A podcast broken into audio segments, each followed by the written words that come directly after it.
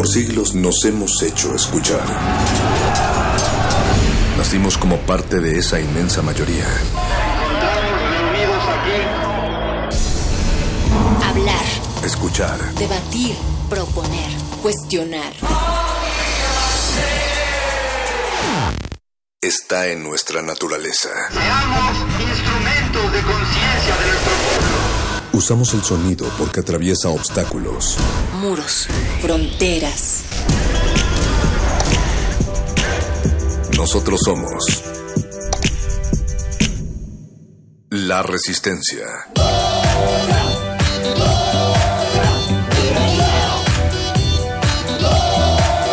Resistencia modulada. La negra se cansó, se fue de la casa ya. Dice que a su marido no cocina más, porque ya de tanto abuso está cansada y que la casa embrutece y nadie se lo agradece. Todos los días igual. Siempre la rutina diaria. Levantarse en la mañana y ponerse a cocinar. Que todos los días sucede lo mismo en la misma forma. La obligación de la casa sin más nada en qué pensar. Así le pasan las horas, y así le pasan los días. sin encontrar la salida para la felicidad. Ay, Ella se va a cansar ya se va a cansar. de tanto estar encerrada. Yeah, y se va a ir a la calle para poder disfrutar. eh.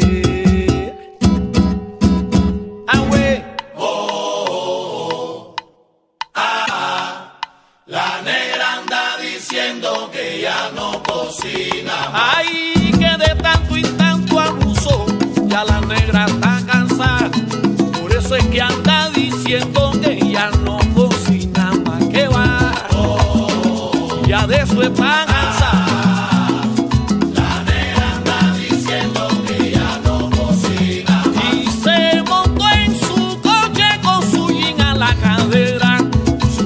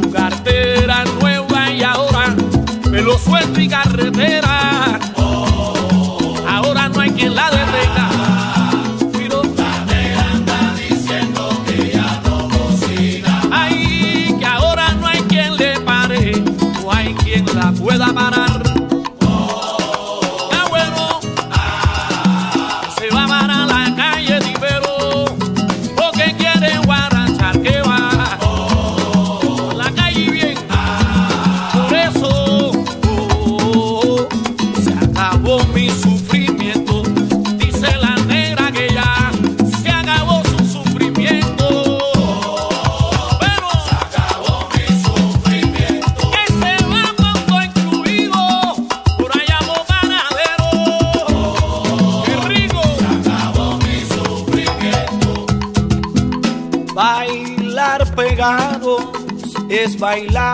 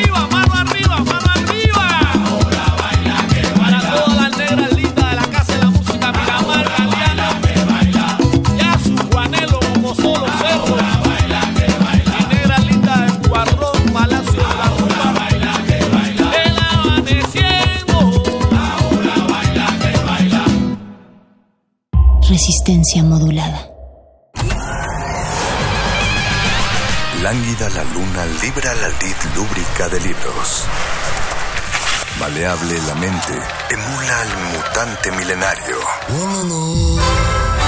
Muerde lenguas, letras, libros y galletas.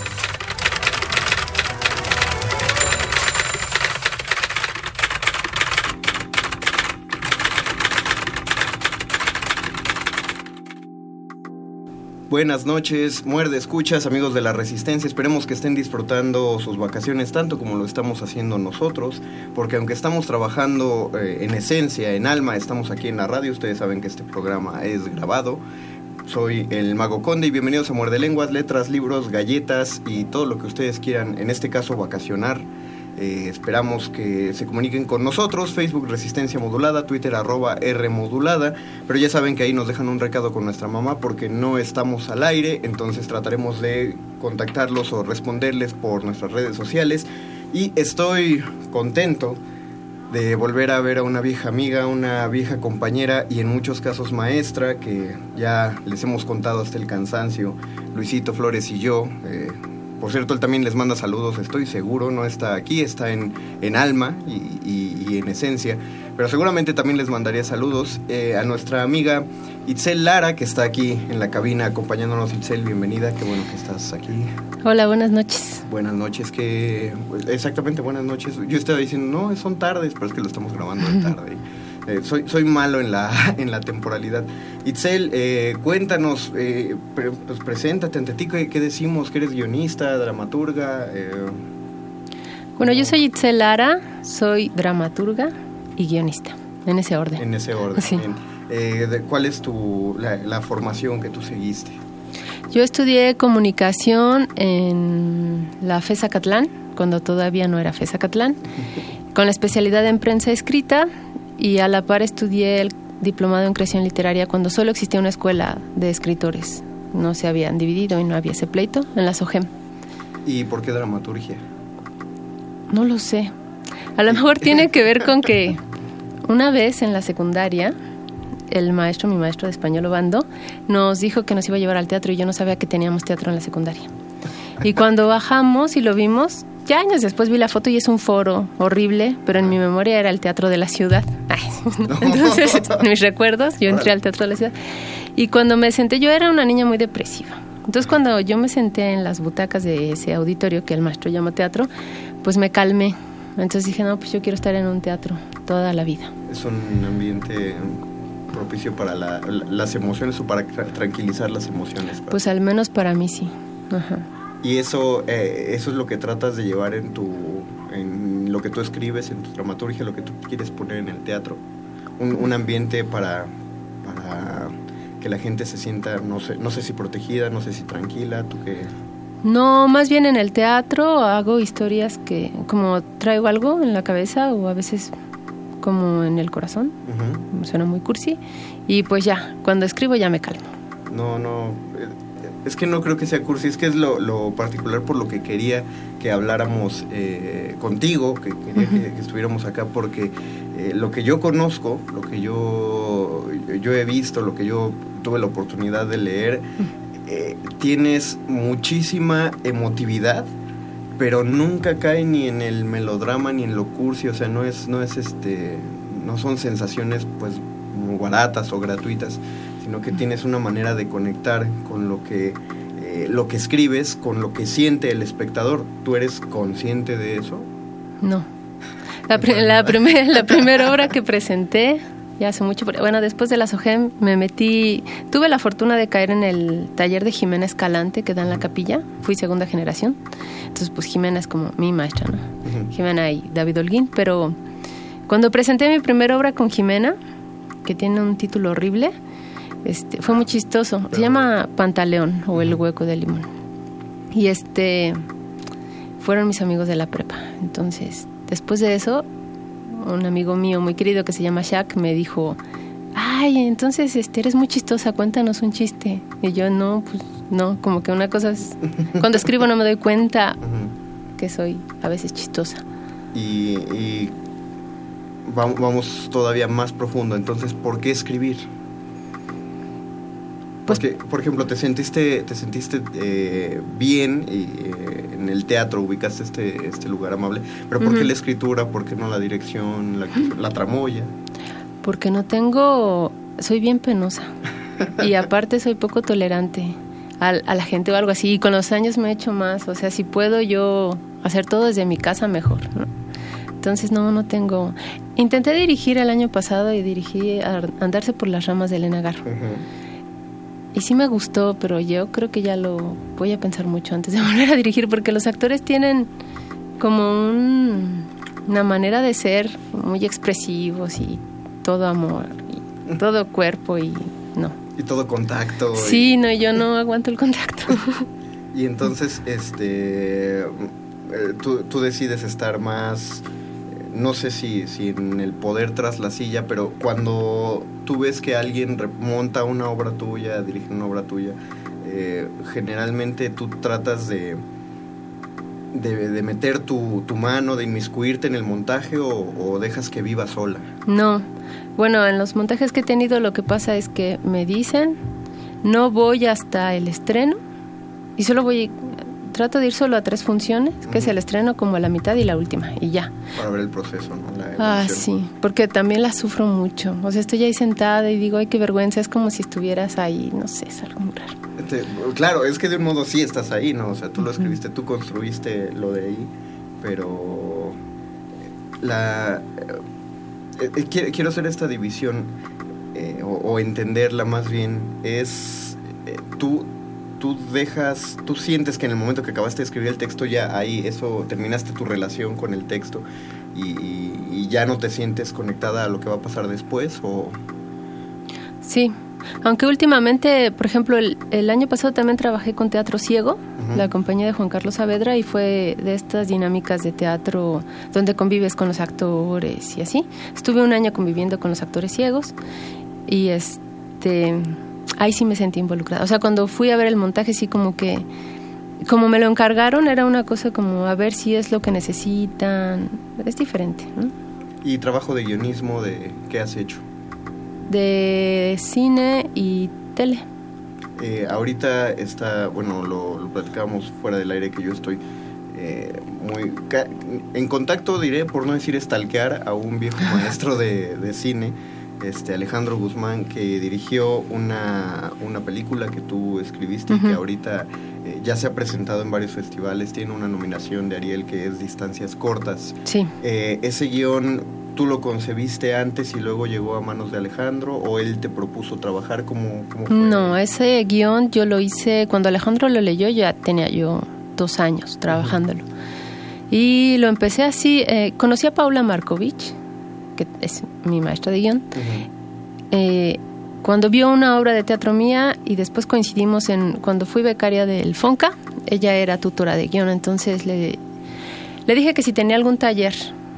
Y fue que creó, bueno, ella ya traía la idea, juntó a varios am- que- amigos míos e hicieron el taller de Altamira. Entonces la propuesta de Paula Markovich es algo bien bonito porque ella quiere que el guion eh, se respete como un género literario, y, igual que funciona con las obras de teatro. O sea, mi texto, mi obra o partitura dramática, como ella le llama, la puede representar un director y luego otro y luego otro, ¿no? Entonces, como que es independiente. Y allí empezamos a escribir bajo la premisa de quitar todo el formato de guion, no así las herramientas. O sea, quitábamos cabezas de escena y lo hacíamos con un lenguaje más literario. Ah, ok, o sea, no, no tiene, eh, bueno, para poner en contexto los muerdescuchas, en un guion cinematográfico, eh, cada escena tiene una cabeza de escena tal, exterior, eh, ponen el lugar donde es y luego pone si es de día, de tarde o de noche y tal, es, es como lo, lo, lo que el canon marca para los de producción. Ustedes se quisieron, quisieron Lo quitamos. de eso completamente. Eh, y tenía uno, o sea, no quería decir que no conociéramos el, el formato, No, todos lo conocíamos. Lo que queríamos lograr con eso es tener una partitura dramática accesible para, para los lectores, porque no hay muchos lectores de guion. No, de hecho, eh, eso, eso sería lo siguiente. Eh, tú, tú hablaste de que se, está, se buscaban eh, que se hiciera una cultura literaria acerca del guion, porque no hay costumbre de, de leer guion cinematográfico. De por sí el teatro también es poco leído como, pues como selección en una librería, no, no, no se elige el mismo grado de voy a tomar una novela o un libro de poemas, el teatro se lee más de manera especializada, o sea, lo leen los, los fanáticos del teatro, los estudiantes de teatro. Eh, se deberá, o, o a qué crees que se deba el hecho de que no, no se lee tanto cine a pesar de que sí hay, sí hay como una oferta? O sea, en las librerías uno encuentra guiones de Woody Allen o, en línea uno descarga muchos guiones, pero ¿por qué no, no se acostumbra uno a eso? Yo creo que sí tiene mucho que ver con que el formato no es muy eh, noble para el lector y que la gente tiene la idea de que siempre el director es como el maestro de la obra, no como el creador, cuando muchas veces el guionista está antes. Sí hay casos de cine de autor, ¿no? Y entonces lo que pasó con, con Altamira y el proyecto fue algo muy bonito porque publicamos los guiones antes de que alguien se ofreciera a, filmarlos. Entonces tú vas y puedes conseguir Ah, todos los guiones. De hecho, de ahí ya se filmó también el de Claudia, que después le puso los insólitos peces gato. Oh, entonces salieron del mismo lado. Sí, salimos, lo estuvimos trabajando un año y al quitar cabezas de escena tu escritura se enriquece. ¿Sí? Pues claro, porque si tú le pones exterior, parque, día, ya ahí hay muchas descripciones que tú te omites porque ya es un parque cualquiera. Entonces, si tú quitas, Claro. creas atmósfera. Ujú. Y la atmósfera, si tú te fijas, al menos en los insólitos peces gato, también hay mucha atmósfera. Y yo creo que eso es en parte porque quitamos cabezas de escena. Es, es- eso lo dirías como recomendación para quien quiera experimentar en guion o también para los lectores. Para quien quiera experimentar, pero que ya maneje bien el formato, porque si no salen unas aberraciones que no. que, que no tiene que ver con- No, o sea, quien ya tiene ciertas eh, tablas, por decirlo así, pues sí, no, no está de más. Ok. Vamos a, vamos a empezar a digerir esta primera parte de la entrevista. Sería bueno hacer una pequeña pausa musical en este punto. ¿Hay alguna canción que a ti, este, Itzel, te, te gustaría que te complaciéramos en la radio? Puede sonar lo que sea, ¿eh? Tú. Sea, a mí me gusta mucho Charlie García, Ah, perfecto. ¿Cuál, cuál eliges? Demoliendo Hoteles. Perfecto, entonces vamos a escuchar a Charlie García de Moliendo Hoteles. No es que lo tengamos aquí improvisado, recuerden que esto es grabado. Estamos en Muerde Lenguas platicando con Itzel Lara y vamos a escuchar a Charlie García. Regresamos.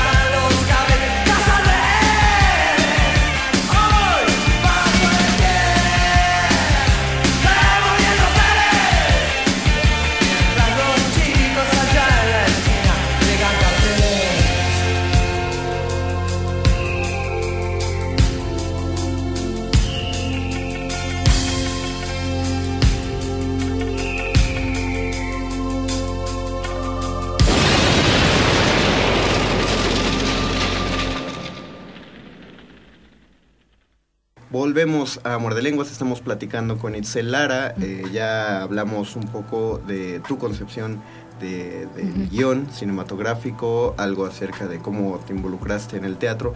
Vamos específicamente a, a tu proceso, si es que existe algún proceso. Eh, en, en la mayoría de las cosas que has escrito, ¿cómo llega la idea? Eh, ¿hay, hay algo que tú te propones? ¿Tú, ¿Tú piensas en un tema o tú piensas en una anécdota? ¿O simplemente llega? Depende, por ejemplo, si es teatro, Ujú. sí soy muy obsesiva. Am, y yo creo que voy por temas. Ok. Ah, me gustan mucho los personajes que se quedan esperando algo. Y entonces ya después me di cuenta que tengo siempre finales de personajes que esperan algo y son siempre son tres, no sé. O sea, eso ya lo hice después muy consciente. Pero bueno, me gusta eso y soy muy visual. Me gusta mucho ver fotografías o luego voy caminando y digo, es una foto. Y si tengo el celular, tomo la foto. Soy una fotógrafa frustrada, ¿no? Entonces, estudié fotografía en la secundaria, luego no me salió bien el asunto. No tengo talento, pero trato como de ejercitarlo así como. Pero bueno, llevas la fotografía a la escena, ¿no? Sí, cuando yo tengo en la mente la última escena, ni siquiera el personaje, es como que lo que va a pasar, la última imagen, sé que ya tengo la historia, aunque no tenga nada, es como un poco complicado.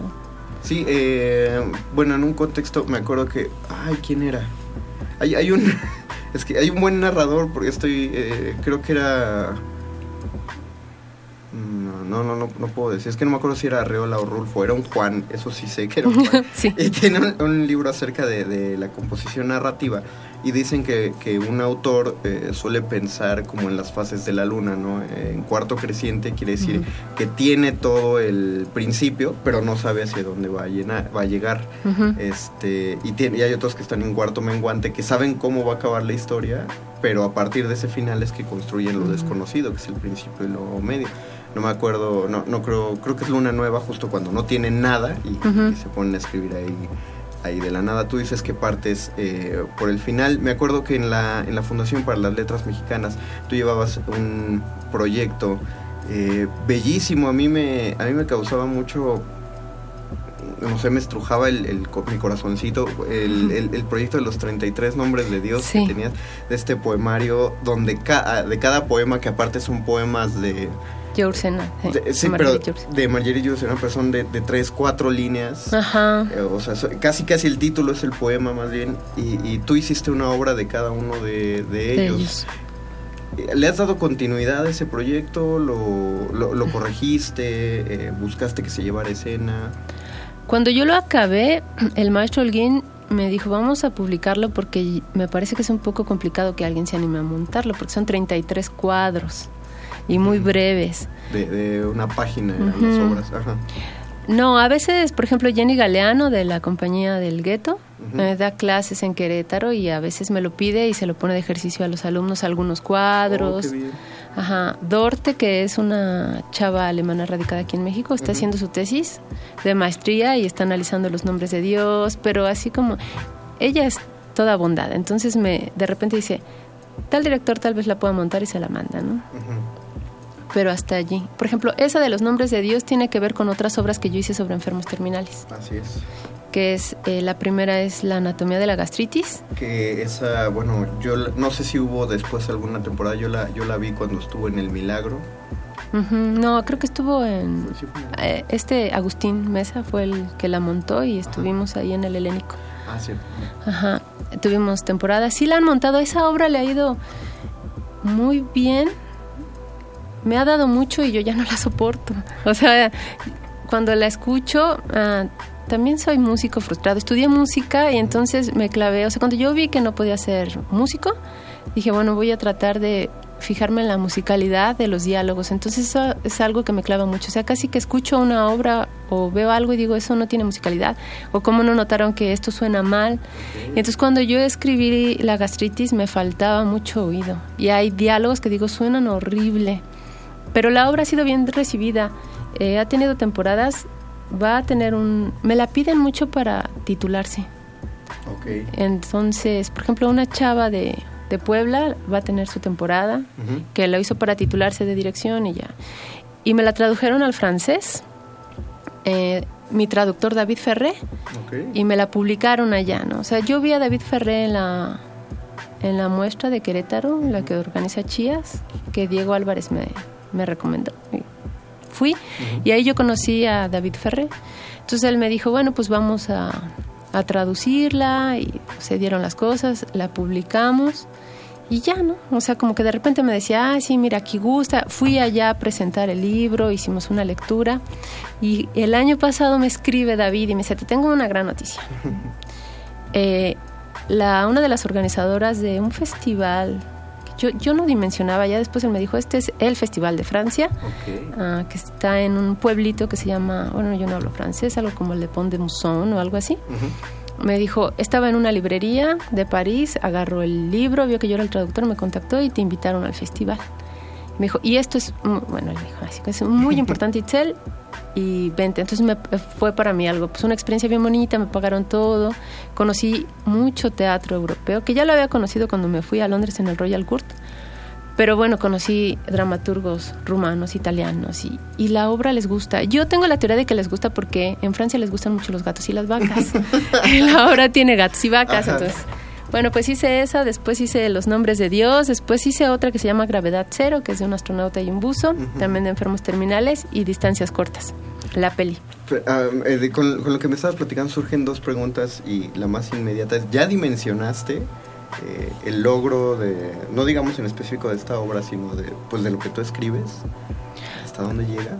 No, o sea, no, es, no. Por ejemplo, allá en, en el pueblito era muy chistoso porque van estudiantes de teatro de Francia y te dan, te hacen encuentros con los autores mientras desayunas, ¿no? Entonces leímos la obra y de repente me querían abrazar y pues no hablo francés, entonces David estaba conmigo y empezaba a comer y todos me volteaban a ver y decían, y casi casi ¿qué desayunas? O algo así, ¿no? Entonces esas cosas a mí me agobian bastante, no...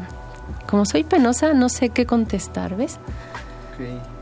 Y, y la segunda que, que me surgió también, y creo que es, que es importantísima, hablaste de la musicalidad de los diálogos. Ujú. Eh, si tú tuvieras que, que- O sea, ¿eso se podría enseñar? ¿Tú podrías enseñarle a alguien que, se, que, que escribe diálogos, que escribe teatro, cómo, cómo llevar la musicalidad? ¿O, o crees que es algo intuitivo? que Yo creo que cuando yo estudiaba música tenía un maestro muy bueno que decía, bueno, lo que te dicen siempre que estudias, ¿no? Hay que, hay que educar el oído. Pero él nos ponía ejercicios, entonces yo en ese entonces uh, tenía 18 años y nos decía, van a salir y van a caminar y van a escuchar cómo la hoja se mueve o cómo la fricción de la ropa de las personas. Y sin voltear van a tratar de adivinar su complexión y bla, bla, bla. Entonces empiezas a escuchar de otra manera. Y después, cuando estudié teatro, otro maestro dijo, a dialogar no se enseña, se nace dialogando o no. Entonces, yo creo que sí se puede afinar el oído, pero no creo que sea algo así como que haya una fórmula que te digan, Pero- esto se oye bien. Pero el escritor entonces tiene que ser sensible a su entorno. Yo creo que sí, sí. Yo no entiendo por qué hay escritores que no tienen oído. Es como, no lo están escuchando. O sea, la palabra es. Tú te pones en el escenario, pones tu texto y es la música la que sale. Entonces tu música es muy fea a veces. no sé. Eh, me gusta esa concepción. Vamos a. eh, ya- se ha dicho bastante. Creo que es momento de, de digerir otro otro bonche de, de información con otra pausa musical. ¿Alguna otra canción Ujú. que, que te encante también? Me gusta mucho la versión de Vicentico de Los Caminos de la Vida. Ay, es buenísima y tristísima. Sí. Bueno, bueno, los caminos de la vida en general a mí me parece muy triste. Sí, a mí también. Me recuerda un punto, no sé, a mí me llama la infancia. Ni siquiera un punto triste de la infancia, pero me acuerdo que de niño me ponía triste la canción. Pues vamos a ponernos todos tristes. Tristes bailando porque sí, la de Vicentico tiene un, un punto un, un punto de, de, de calor arriba. Están escuchando Muerde Lenguas, estamos platicando con Itzel Lara. Todos estamos de vacaciones y vamos a alegrarnos y al mismo tiempo entristecernos con los caminos de la vida de Vicentico.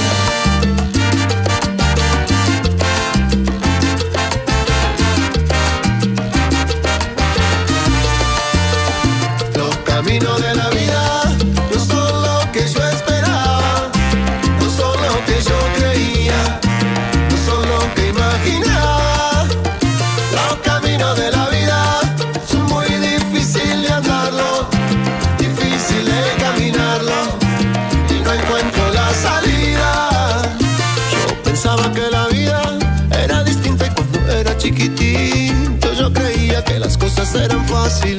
¿Cómo hacer que mi madre preocupada se esmeraba por darme todo lo que necesitaba? Yo me doy cuenta que tanto así no es.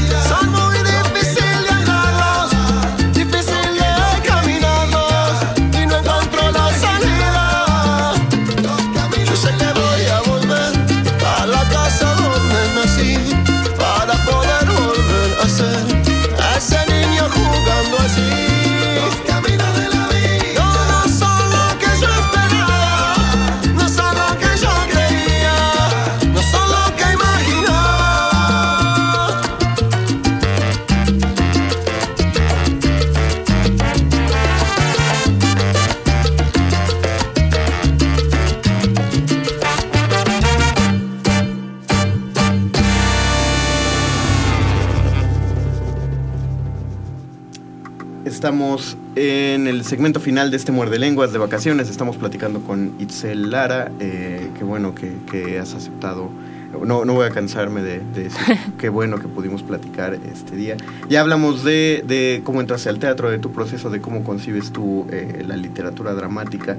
Eh, vamos acerca de algunos consejos. No es lo mismo escribir teatro que yo lo considero, no sé, mi pequeña vena dramatúrgica, uno de los géneros más difíciles o el, o el género más difícil de los demás. Creo que todos los que alguna vez eh, quisimos empezar a hacer pininos de escritura y empezamos con algún poemita en la parte de hasta atrás de un cuaderno, eh, alguien ha intentado escribir algunos cuentos, digamos, alguna novelilla, pero de pronto alguien quiere involucrarse en escribir teatro. Llega contigo y te pregunta, oye, Itzel, eh, ¿cómo le hago para empezar? No sé nada de teatro. Entonces, ¿cómo le hago para empezar a escribir teatro? Pues yo diría que escuchen. En la SOGEM me dejaban un ejercicio que te salías, agarrabas tu libretita y captabas conversaciones de las personas, ¿no? Entonces pues ya las transcribías y, y de ahí te empiezas a hacer pues como de oído y empiezas a conocer, porque en realidad el dramaturgo siempre trabaja con la materia humana, ¿no? Con las vísceras y todo eso, ¿no? Si no duele no sirve, dicen. Muy bien. Entonces pues por ahí. Eh, tus, tus autores, de, de lo que sea, no solo de teatro, tus... Pues yo leo, soy como muy desordenada en mis lecturas. Mucho tiempo, mucho tiempo leía Cortázar y era como mi más. Ay, sí, ¿no? Entonces me leí todo, lo así, libro que encontraba, lo agarraba, entonces pues Cortázar. pero Me gusta mucho Marguerite Duras. Muchísimo. Ya cada que lo leo, e- ella escribe escribe hermoso. Me gusta también la ciencia ficción. Ah, me gusta mucho Stanislaw Lem, que es este autor polaco, que el que hizo Solaris. Ah, ok. Y el retorno, el retorno de las estrellas, yo creo que es una de las novelas más bonitas que existen. Es de un astronauta que regresa 100 años después y es todo desolación. Perdón que te interrumpa ahí. eh, cuando se hace una recomendación tan tan puntual, los muerdescuchas nos suelen pedir... Que no digamos de qué trata. No, no, no. Ah. eh, editorial, más bien. O sea, cómo, cómo llegar a ella, cómo... Tú sabes... No, Lem se publica, es muy fácil encontrarlo. Sí. Bueno, sí. bueno. Sí. La verdad ahorita no sé, creo que es impedimenta. ok, vamos a buscarlo en impedimenta. Ajá, ¿a ¿quién más? Bueno, Chekhov, me gusta mucho Chekhov. Ah, claro. Este, el maestro Beckett. Y ahorita las hermanas Bronte y a Jane Austen. Y así. Si alguien, si alguien por ahí eh, tiene una cartera de esas muy gordas, creo que todavía en Gandhi está, eh, está como las toda una colección de Austen, ¿no? Sí, que vale como mil pesos, ¿no? Sí, como mil, mil quinientos, una cosa Sí, así. sí, la pero- vi. Pero se ve padre porque son chorros de libros. Y Amparo Dávila me gusta mucho, la cuentista mexicana. Ajá. Me gusta mucho Amparo Dávila también. Y ahora últimamente he leído a Cristina Rivera de la Garza porque estuve haciendo algo de manicomios. Entonces me leí La Castañeda, Nadie me verá llorar, bla, bla, todas esas cosas. Ok, y qué bueno que uh, hasta, hasta parece que tú planeaste esta entrevista solita, porque justo íbamos hacia el qué estás haciendo ahorita. Ah, no, ahorita estoy, bueno, acabé de escribir la serie de Julio César Chávez. ok, Eh, ya la acabé como por febrero con otros amigos. Ahí nada más fui dialoguista. Y eh, otra vez te interrumpo, perdón, pero creo que es muy importante, porque ya, ya eh, le hemos dejado en claro a los escuchas que, que, que te preocupas por, por el modo en el que fluyen los diálogos, por la musicalidad de los mismos, y creo que un gran mal que hay en las series de, de producción naciona- nacional y en el cine que se está haciendo nacional es que hay, hay una gran decadencia en los diálogos. O sea, pueden, pueden tener muy buenas actuaciones eh, y una producción que ya, ya se iguala a la calidad internacional, pero los diálogos siguen siendo ripiosos y plásticos y feos. Bueno, pues estuve de dialoguista en lo del Chávez, que tuve, tuve que ver mucho Vox, porque Ah, estoy terminando otra serie que hice con Adriana Pelusi de Icaza y Carlos Quintanilla para Sony. Y es para Sony y Televisa, creo, que es sobre Graciela Olmos. Ok. Es un personaje ahí todo de, de la historia. Sí, sí, sí. Y estoy escribiendo, bueno, acabé una peli para Alejandro. Esa sí ya fue como que, si distancias cortas fue completamente mi idea, esta sí, bueno, nos sentamos y entre los dos como que le... Estoy escribiendo otra para este Humberto Busto, Ujú. el actor, Ok. que es algo muy bonito porque Humberto y yo así como, de repente nos llevamos muy bien, nos topamos en un taller y fuimos los grandes amigos y tenemos muchas cosas en común, entonces pues, dijo, hay que trabajar juntos, entonces pues estamos haciendo ahí la peli. Y creo que eso. Ok. Ujú. Pues es un, es un montón en promedio. Por ejemplo, la serie de Chávez, ¿cuánto te...? Bueno, dices que estabas con otros guionistas. Sí. Pero ¿cuánto se aventaron en...? Fue rápido. eh, yo creo que eh, la empezamos a dialogar. Pero es que depende, o sea, cuando tú entras a trabajar en tele, depende cómo trabajan los escritores, eh, el escritor en jefe, porque puede que diga, este, este mismo grupo va a hacer las escaletas y los capítulos, ¿no? En el caso de Chávez, cuando yo entré ya estaban las escaletas de los capítulos y solo nos los dieron para dialogar. Entonces yo creo que empezamos como por septiembre y para febrero ya habíamos, ya habíamos acabado. Ay, sí fue muy rápido. o sea, sí Ujú. fue- Y en cambio Graciela Olmos ya lleva un año y medio con eso. O sea, ya ahora que escribí de mis últimos capítulos casi lloro porque puede que... O sea, sí es tele y hay muchas manos metidas, pero a fin de cuentas te encariñas con los personajes. No, claro que sí. Y sobre todo en el, en el poder que ahorita está tomando la televisión, y me refiero a un poder eh, pues emotivo con, con los espectadores ahorita. eh, muchos de lo, o más bien el, el- el grueso de, de la, de la cultura narrativa de las historias está dando por, por la televisión porque de unos, ¿qué será? De unos 8 años, 10 años para acá, Ujú. empezaron a salir series, primero de producción norteamericana, buenísimas, y, y, pues espero, o más bien veo, que ya se está contagiando hacia, a- al el resto de los países de producir series que igual tengan una carga justo con las que uno se, se encariñe con los personajes. Ujú. Entonces creo que si tú lo empezaste a hacer desde la creación, creo que eso se puede traducir en, en algo más para, para quien lo ve, para quien lo recibe. Eh, algo, algún mensaje, algo que quieras dar eh, al, resto de a, nuestros escuchas, no sé si sobre la escritura, si sobre tú crees que, con todo el caos, con todo el espanto que se vive en el mundo actual, en el México en el que estamos, si el trabajo de escribir eh, o, el trabajo de leer simplemente logra hacer alguna diferencia, puede hacer un cambio o qué ocurre con eso. No, claro que sí. Escribir siempre te salva. Aunque digan que no, claro que sí. Hay una anécdota muy bonita que me contó mi novio de- del maestro Bonifaz, que él, eh, el poeta, este decía como, ay, ¿para qué escribo? No sé si lo decía, el chiste es que él estaba en una cantina, ¿no? Y de repente un borrachito se paró y empezó a declamar uno de sus poemas, no sé si de Fuego de Pobres o algo así. Y el maestro Bonifaz contaba que para él era algo muy bello. Entonces yo creo que sí, uno escribe, mira, tú escribes y tu corazón se calma. Y si en el camino algo le llega a ocurrir al que lo recibe, pues es una ganancia, ¿no? Ya al- algo ocurrirá ahí también, con la vida, supongo. voy a, voy a agradecer eh, la dimensión que le das a tu escritura porque creo, creo que el mismo hecho de que lo concibes así es lo que, lo que te ayuda a dejar mensajes así y a que, y a que sigas concibiendo lo que escribes pues como sale, ¿no? Tan, tan honesto. Muchas gracias, Itzel, por... No, gracias a ti. Y qué haber- bueno que nos vimos de nuevo. No, sí, qué, qué padre este, este pequeño reencuentro radiofónico. Vamos a, a terminar el programa con otra canción. ¿Qué más quieres que suene para ti o para alguien? Este, el baile de los que sobran, de los prisioneros. Bien, bien, muy bien. Pues que suena el baile de los que sobran de los prisioneros. Gracias, Itzel Lara, por haber estado en la cabina aquí.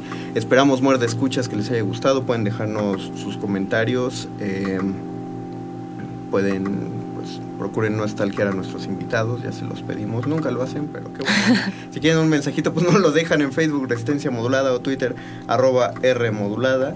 Yo soy, eh, yo fui, sigo siendo y seré el Mago Conde. A nombre de mi compañero Luis Flores del Mal, les damos las gracias por escuchar otra emisión. También agradezco al doctor Arqueles en la producción y principalmente a Itzel Lara otra vez por haber aceptado. Eh, nos vemos la próxima emisión, nos escuchamos y sigan teniendo buenas vacaciones. Gracias, bye.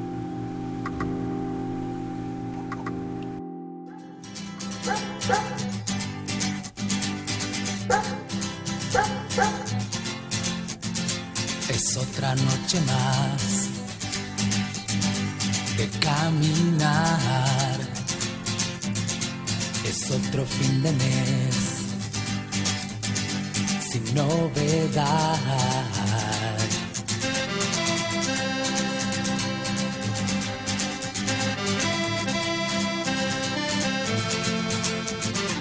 Mis amigos se quedaron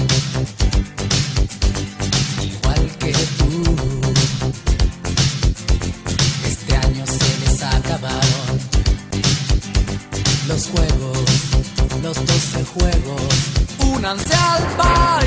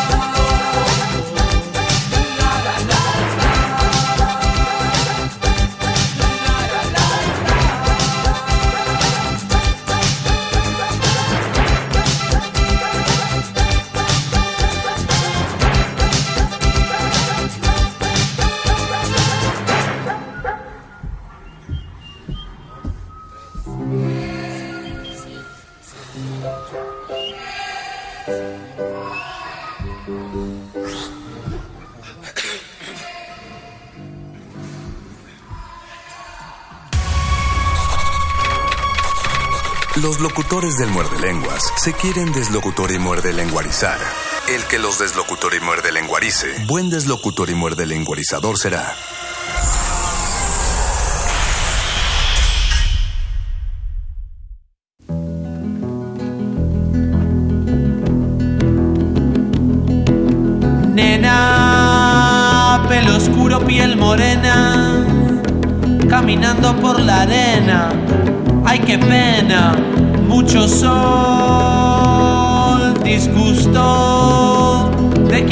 Cambiado el gusto.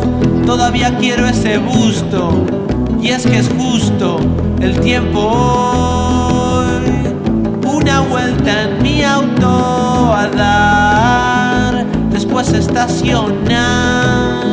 Donde está oscuro para portarnos mal?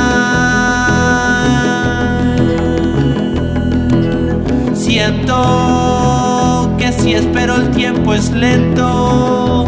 Quiero ser coler tu aliento.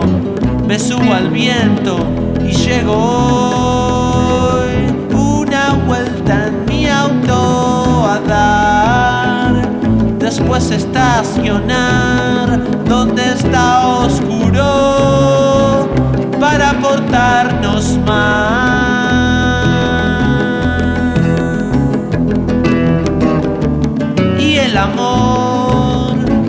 Vez me confundió y me enseñó que solo soy un animal.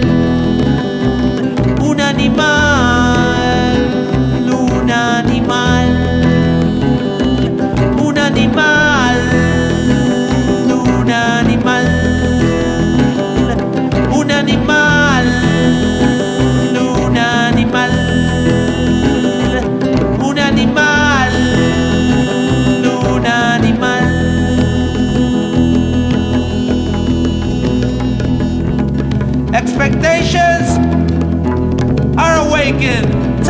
road be taken. Hope I'm not mistaken. This is a good song.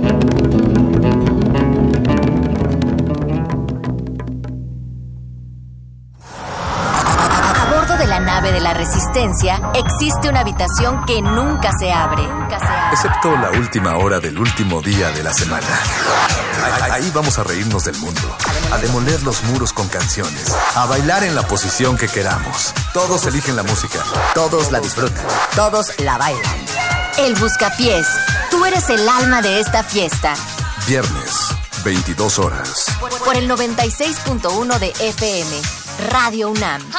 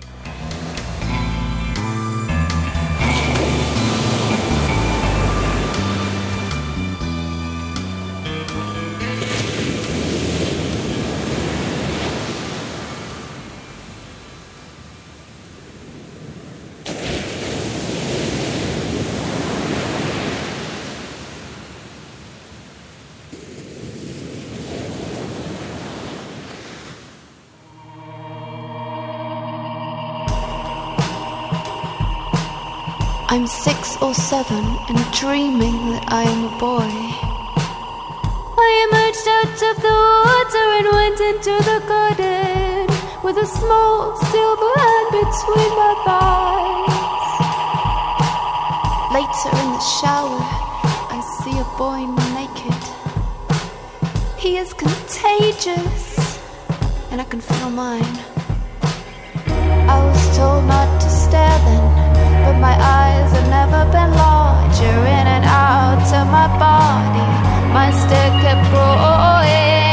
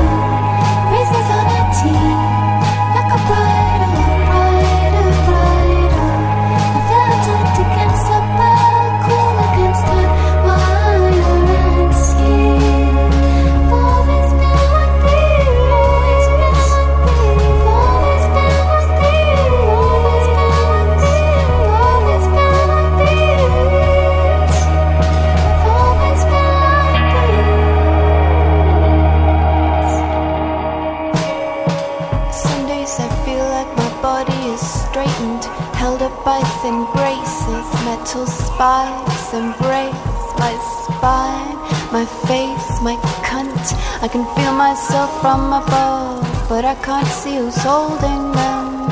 It would be easy to think about submission, but I don't think it's about submission.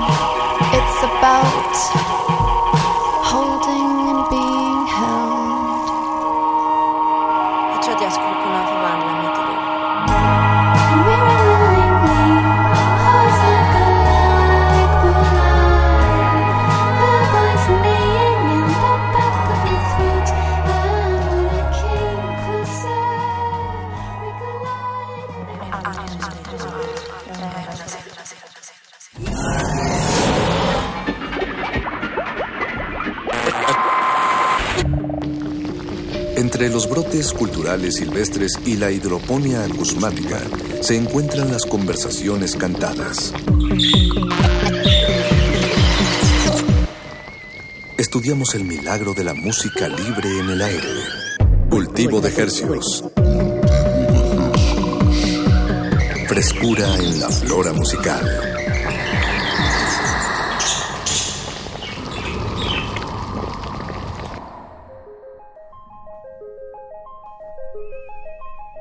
Organismos audiosensibles inmersos en una vacía sala repleta de sonidos profundos. Bienvenidos a una emisión más de Cultivo de Hercios, el espacio radiofónico donde se germinan y propagan las más frescas y variadas sonoridades que hacemos llegar hasta sus oídos por la frecuencia de Radio UNAM 96.1 de FM transmitiendo con 100.000 watts de potencia desde el Valle de México y llegamos a la aldea global por nuestro portal www.resistenciamodulada.com. Esta noche es muy especial ya que les tenemos una sesión grabada. Hay que especificar, esta es una emisión grabada, todos estamos de vacaciones, pero les digo que es muy especial porque desde Chile nos visitó Camila Moreno, una cantautora ya con pues una carrera de bastantes años, bastantes discos, que ya ha venido varias veces aquí a la Ciudad de México, pero en esta ocasión vino a promocionar eh, su tocada en el Festival Marvin que sucedió en- a principios de marzo. Esta sesión se grabó específicamente el jueves 9 de marzo del 2017 a puerta cerrada aquí en la sala Julián Carrillo de Radio Nam. Una sesión muy íntima, la verdad, guitarra, voz y los últimos dos temas son piano y voz. Paren bien la oreja, relájense, realicen cualquier actividad que los ponga en una sintonía tranquila, atenta y pues demos inicio a este concierto que nos regaló Camila Moreno aquí para Radio Nam. Muchas gracias por escuchar. Yo soy Apache Raspi. Durante la tocada habrá una entrevista con mi compañera Natalia Luna y Camila Moreno, así que paren la oreja, comencemos este cultivo de ejercicios.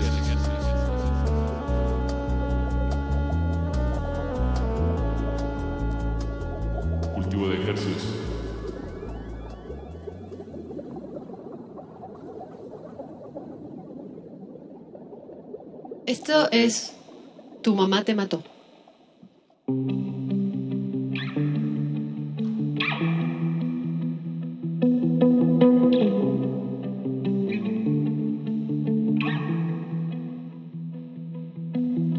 No sé cómo pude estar intentando ser otra cosa. No sé cómo pude pedir un poco de amor suplicando. Voy a empezar a soltarte. Voy a empezar a bailar. Voy a dejar de buscarte. Voy a empezar a bailar. Tu mamá te mató y yo lloraba. Con su piel te incendió. Estás ardiendo. Este no es el sueño de Dios. Dijo Enciéndame toda la luz.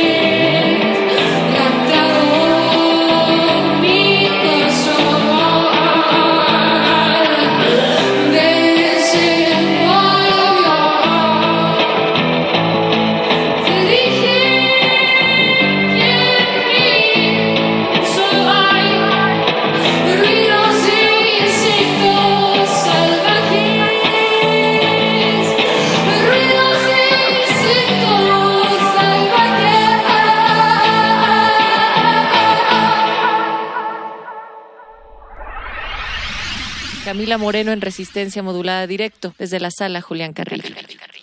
Eh, voy a tocar Sin mí.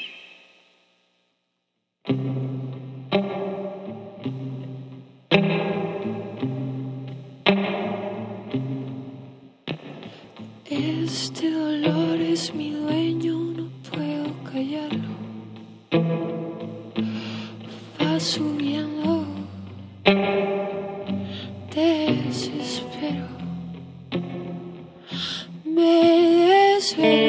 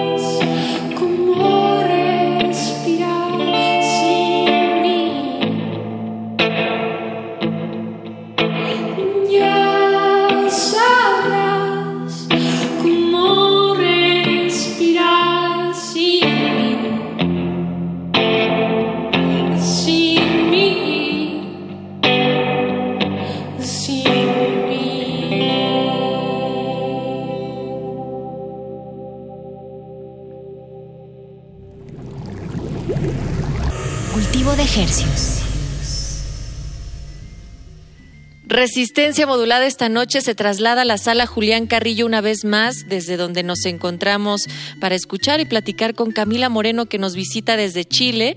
Nosotras toda esta semana hemos tenido mujeres en resistencia y por supuesto que Camila Moreno es otro de los grandes ejemplos de las mujeres en resistencia. ¿Cómo estás Camila? Bienvenida. Bien, ¿y tú Natalia? ¿Cómo estás? Contenta de que ahora en este, digamos, set muchísimo más privado, porque sabemos que acostumbras todo el tiempo estar el full band cada una de tus presentaciones, pero que has hecho una selección bien especial para la resistencia esta noche. Sí, bueno, eh, en verdad tocar sola es algo eh, que hice hace mucho tiempo y ahora hace mucho que no lo hago. Entonces también se transforma en algo nuevo y es como reinterpretar las canciones, ¿no? Eh, Igual es un desafío para mí. Y además hay, hay un sonido muy directo, es decir, también hemos tenido la, la posibilidad de que esta noche lo que vamos a estar escuchando va a ser de las distintas facetas y una muestra breve, digamos así, como de tu trayectoria y de cómo ha ido evolucionando, transformándose y cambiando. Claro, sí, hay canciones de Mala Madre, eh, canciones de, mm, de Panal y de Al mismo tiempo. Arrancamos primero con eh, algo de Mala Madre, que es tu más reciente producción discográfica, pero además también que es donde me gustaría que nos ubicáramos un poco para hablar sobre la Camila Moreno de este momento, donde tiene un discurso no solamente muy directo, donde dices las cosas como las piensas, sino también un discurso muy contundente del cómo la mujer ocupa un lugar en esta sociedad. Sí, bueno, Mala Madre eh, es un disco que, mm, que surgió gran parte por experiencias personales, pero también sobre está fundamentado sobre reflexiones, como, a- como a- preguntando, preguntándome así cómo llegamos hasta aquí, ¿no? Cómo llegamos hasta, hasta este presente. Y claro, investigué sobre la Inquisición y sobre las, la esquema de las brujas y cómo se, se creó esta realidad, como esta necesidad de, de aplacar eh, esta, esta parte de la humanidad y en verdad de la naturaleza, que tenía que ver con, con lo irracional, con lo salvaje, con, con lo desconocido, con la noche, con el arquetipo de la bruja. Eh, y claro, finalmente eh, me di cuenta que todo el tiempo estamos ed- edificando la realidad desde ahí, desde, desde la historia de la humanidad, eh, que está todo el tiempo como amando la lógica y lo racional, ¿no? Eh, no sé si todo el tiempo, porque en verdad la historia de la humanidad es más, pero la- lo que hemos fundamentado nosotros, o sea, hoy día en este presente es eso, ¿no?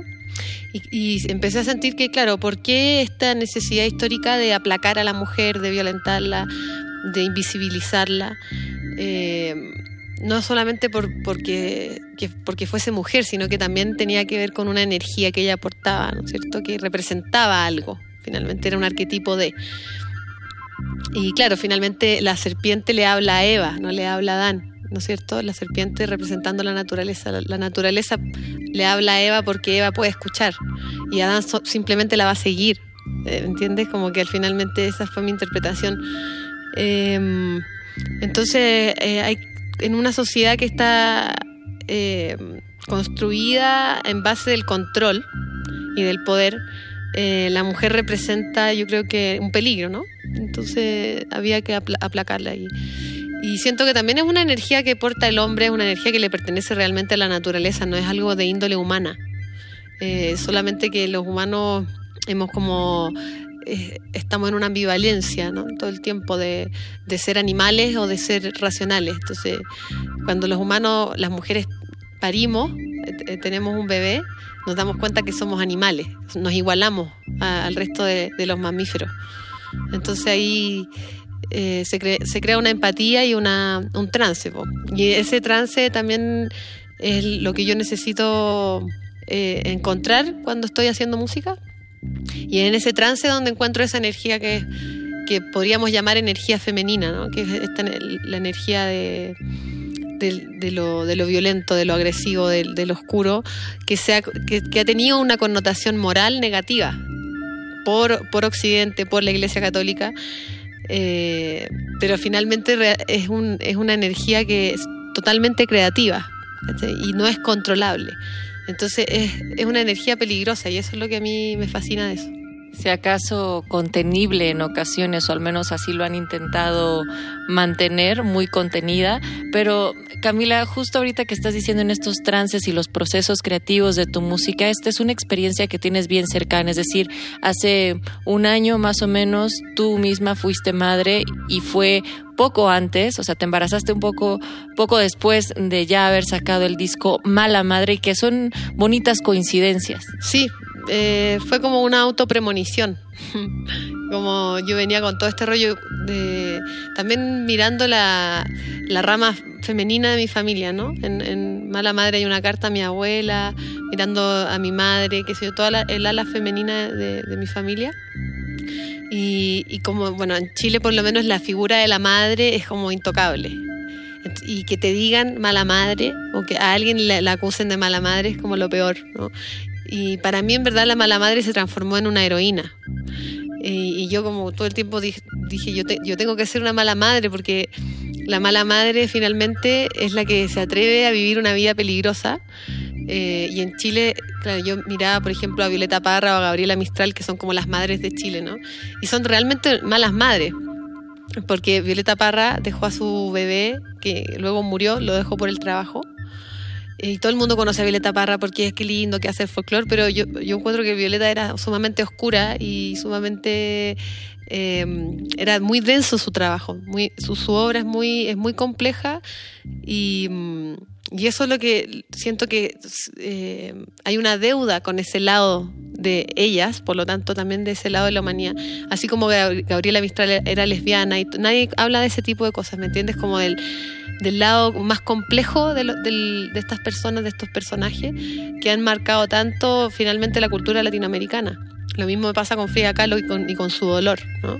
Eh, eso para mí ha sido una súper inspiración también. Mistral en, las letras, Violeta Parra en la música y incluso a ti en un principio con, con la primera producción hacían un símil o decían que tú recuperabas parte de ese folclore y te comparaban como con la nueva Violeta Parra, que sí finalmente es una enorme responsabilidad después de una tradición en Chile, de como verlas, como decías tú, como unas grandes madres chilenas.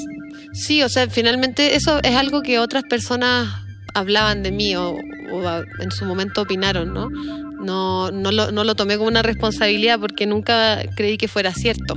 o sea, la Violeta Parra, yo he hecho ni la mitad de lo que la Violeta Parra hizo, ¿me entiendes? Como que quizás podría ser comparable cuando yo tenga 60 años o algo así. Pero claro, obviamente en mí hay una...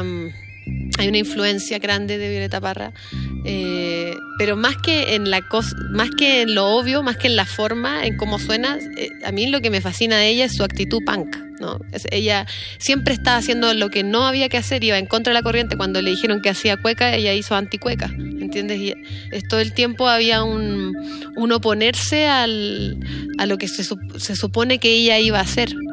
Entonces yo finalmente también estoy haciendo lo mismo, es como tom- tomar un poco el espíritu, eh, la actitud rebelde y, tremendamente intensa que ella tenía, ¿no? En ese sentido me siento identificada con ella, pero obviamente ella es una de las maestras que, que yo he tenido y, y es tremendo honor poder eh, en verdad ser parte de su, de, de su historia o, o tener un poco de su legado. Venga, pues sigan disfrutando de Camila Moreno en Resistencia Modulada Directo desde la sala Julián Carrillo. Esto es no parar de cerrar, no parar de abrir.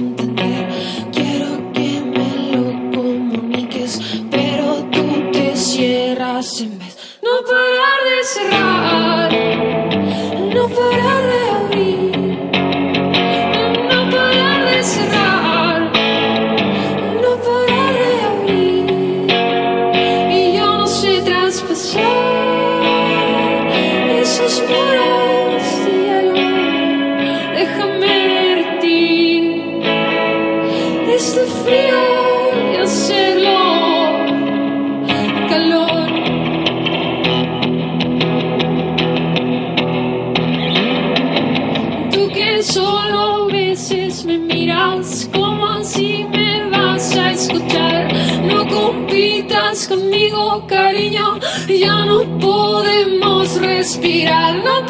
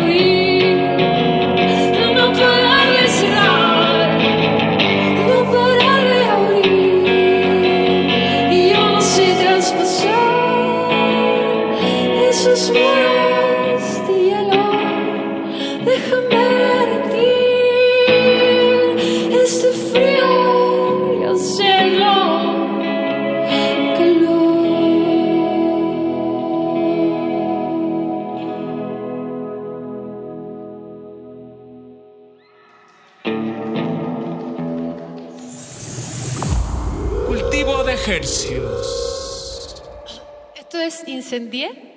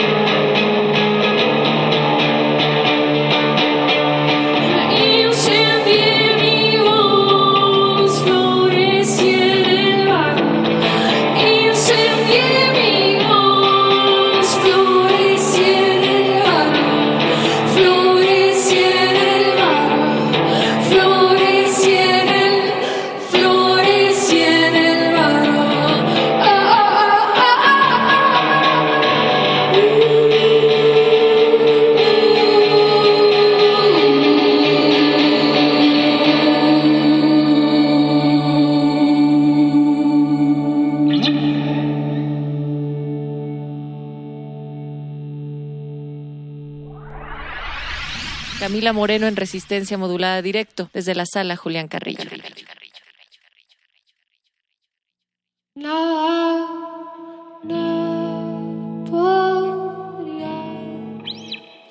esto es una canción antigua. Se llama Del fin del deseo.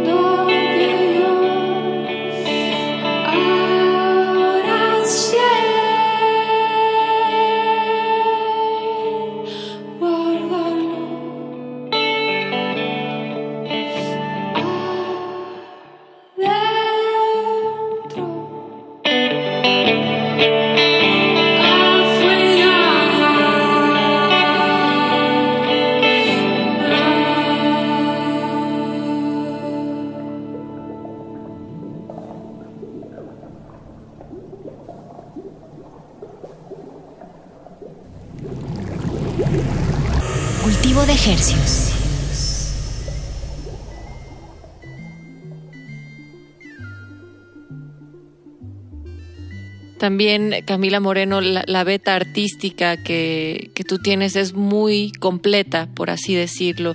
No solamente abrevas de las influencias musicales, sino también de las de danza, de las visuales, y esto se va notando cada vez más en tu trabajo.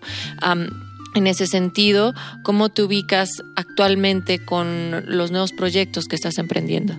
La verdad es que está- estoy súper concentrada en, mala Ma- en lo que es Mala Madre en vivo.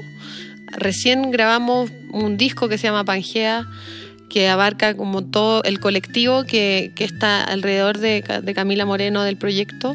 Eh, estamos eh, haciendo el DVD, haciendo un, disco en vivo y estamos en eso finalmente como potenciando todo lo que, lo que ha sido el, el montar est- este show, este, este concierto eh, que contiene las visuales, que contiene las luces, la música, eh, la puesta en escena, que nosotros hemos desarrollado durante todo este tiempo. ¿no? Y, en eso estamos, planeando a pronto a editar este DVD y este disco. Eh, nos gustaría también comentar que estuviste formando parte del primer conversatorio que convocó Francisca Valenzuela en el Ruidosa Fest, que es el primer, digamos por así, concierto, diálogo feminista que se da en Chile. Y hubo unas intervenciones y unos diálogos que se dieron muy interesantes en torno a el feminismo, pero también en la industria y en el quehacer artístico. Claro, estuve participando en esta, en esta, mm, en este evento el año pasado. Eh, no sé qué es decirte, pero claro, yo, yo he vivido violencia, violencia de género en la industria. eh, me han dicho cosas ter- terribles, como en el momento que estuve embarazada, como que yo no, no podía razonar porque tenía muchas hormonas y porque era mujer. Bueno, hay, hay de todo, ¿no? Yo siento que mm, lo importante es, em, no sé, finalmente cuando te preguntan como, ¿tú te sientes especial por ser mujer en la música? Eso, ese tipo de cosas creo que hay que em, saltarlas. Yo creo que hay que hablar de la música porque finalmente a un hombre no le preguntarían como, tú por ser hombre te sientes especial en la música. claro, claro, totalmente. Entonces, mm, nada, yo creo que eh, yo igual tengo un programa de radio que se llama Diario Nocturno que, que un poco recoge o investiga sobre las mujeres latinoamericanas que hacen música. Y siento que con el programa me di cuenta que había una fuerza en la música, habían muchas, muchas, hay muchas mujeres haciendo música. Y, mm, y quizás hay una sensibilidad diferente, o sea, nosotras, yo creo que hay una conexión como lo que hablábamos recién, que es innata con la naturaleza porque tenemos útero, eh, que es una que es un misterio, yo creo, y que y que la música en ese sentido se, nota, ¿no? Como hay, hay en la música se traspasa esa esa voluptuosidad, eh, ese- esa sensibilidad y, y esos cojones al final, o, o esos ovarios, por decirlo así. Y mientras Camila Moreno dice esto, escuchamos así como en el fondo, en el camerino, a Leo que estaba, a Leo que estaba balbuceando un poco. Eh, finalmente, recuerda por favor tus redes para toda la resistencia. Bueno, en Facebook, Camila Moreno Oficial, en Twitter, arroba Camila Moreno guion bajo, en Instagram, arroba Camila guion bajo, Moreno guion bajo. Venga, pues muchísimas gracias por estar acá en la resistencia. ¿Algo más que te gustaría comentar? Nada, muchas gracias por tenerme acá, me encanta siempre venir a, a Radio UNAM y mm, eh, espero volver pronto, me encanta estar en México, es increíble, el público siempre es muy eh, acogedor, así que muchas gracias y nos vemos en estas en esta gira. Venga, pues sigan disfrutando de Camila Moreno en Resistencia Modulada Directo desde la sala Julián Carrillo. Desde la sala Julián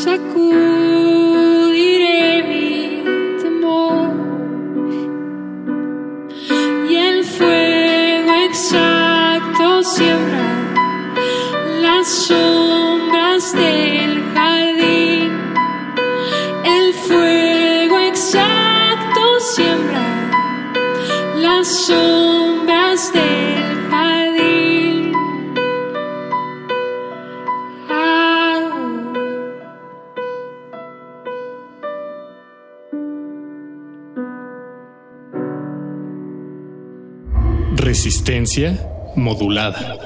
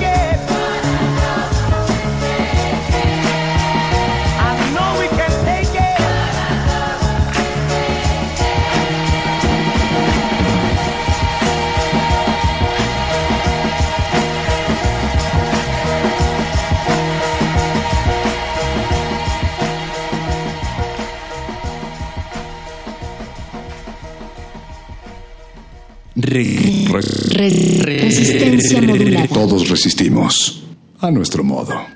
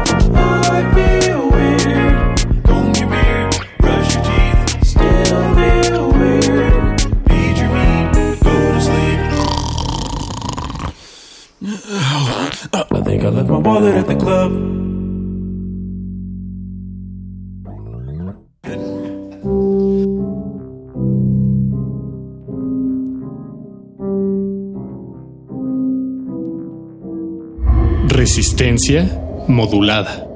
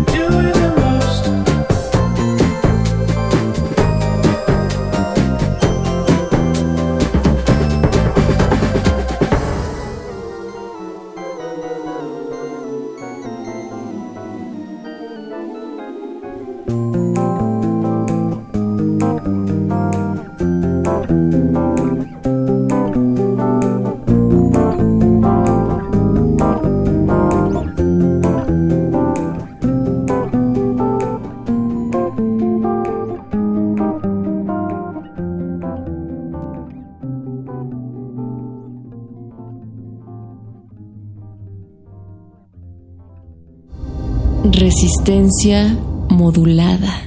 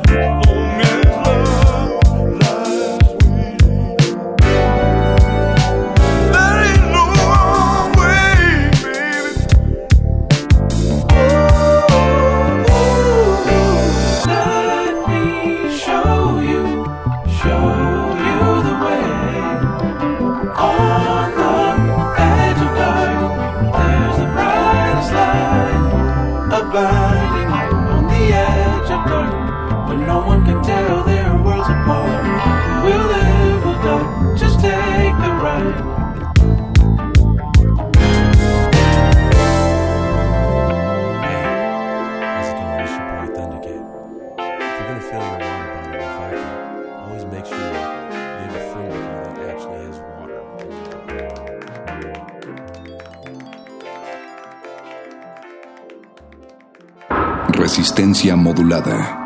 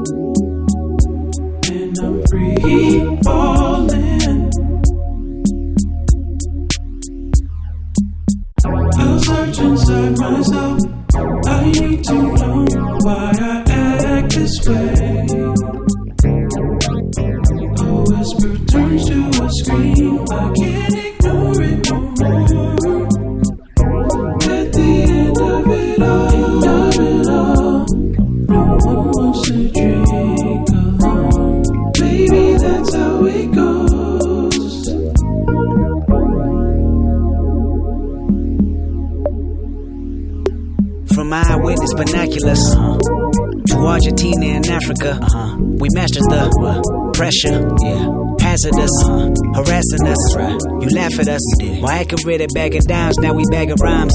Body bags, price tags on your forehead. Nine times out of ten, young niggas are nine or ten. When that line becomes thin, be a killer or fireman. Fill up the lavish pen if I needed to right my wrongs. I can't deny sin, condolences through these palms.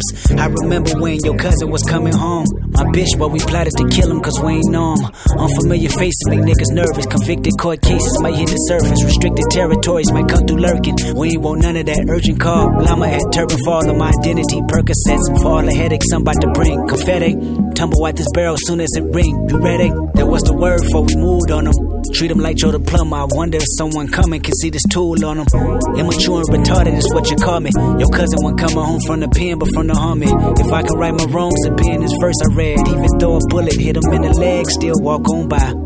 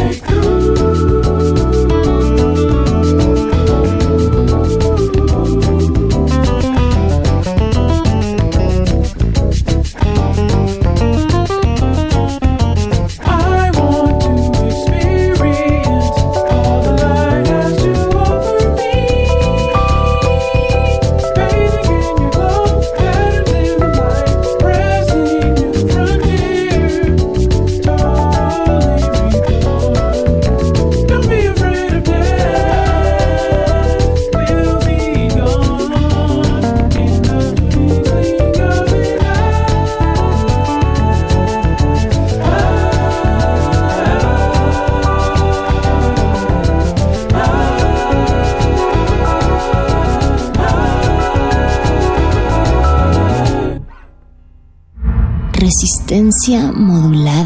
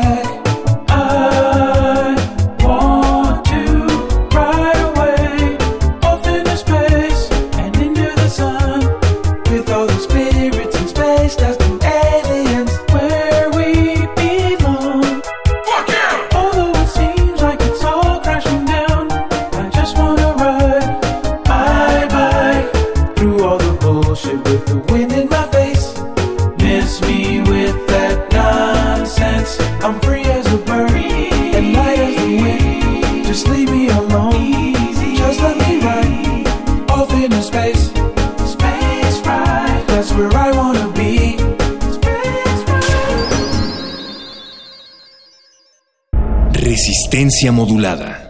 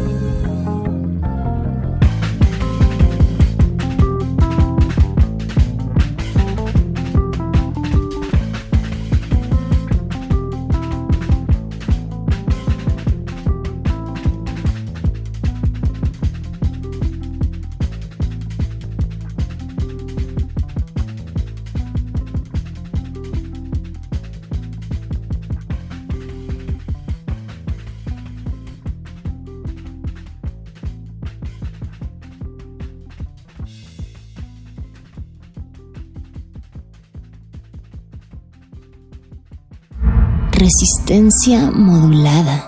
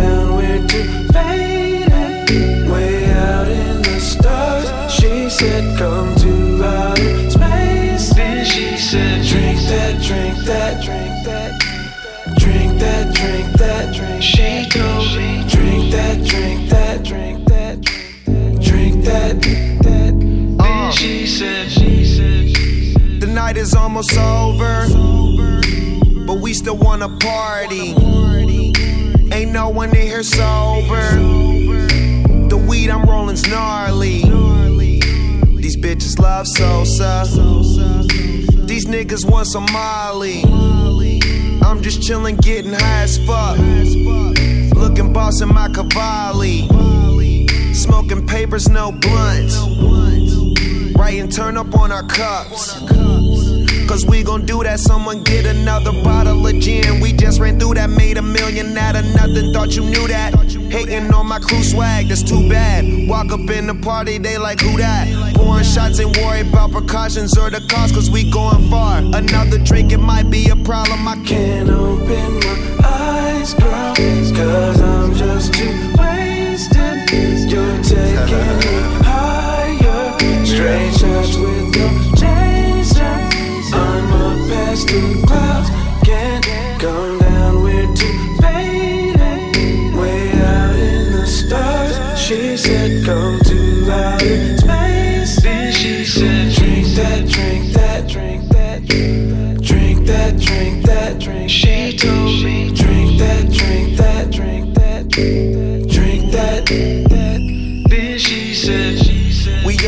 Hollywood, we turning up, no turning down, even though we probably should. I pass some drugs to you, it's probably good. I know that we famous. Here's some red cups with shots, we should probably take them. Smoking out on private property, haters stay up and watch while we drink. Music low in case the neighbors call the cops on us. Niggas hating, bitches hate, all in the same. So take this cup of Bombay and drink all of it straight. Starting to realize what this party shit could feel like.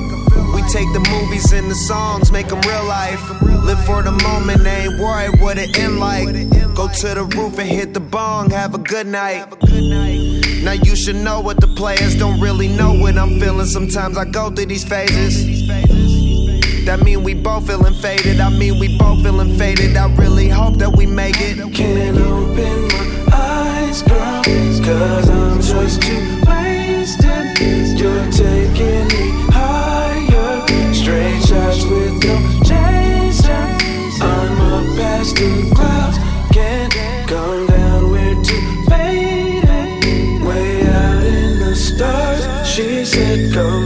love.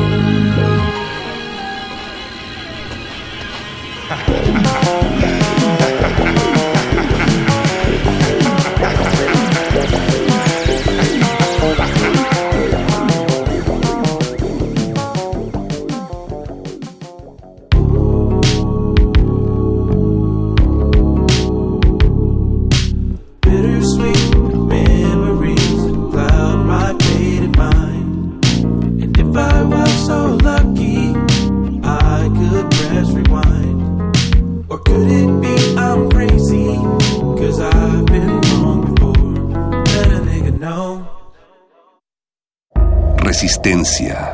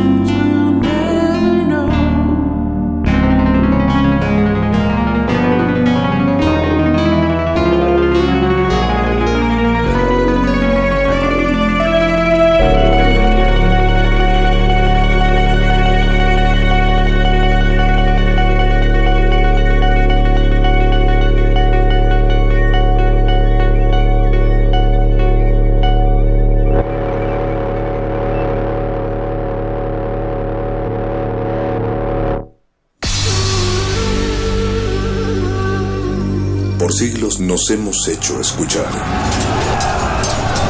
Nacimos como parte de esa inmensa mayoría. Hablar, Escuchar, debatir, proponer, cuestionar. está en nuestra naturaleza. Seamos instrumentos de conciencia de nuestro pueblo. Usamos el sonido porque atraviesa obstáculos. Muros, fronteras. Nosotros somos la resistencia.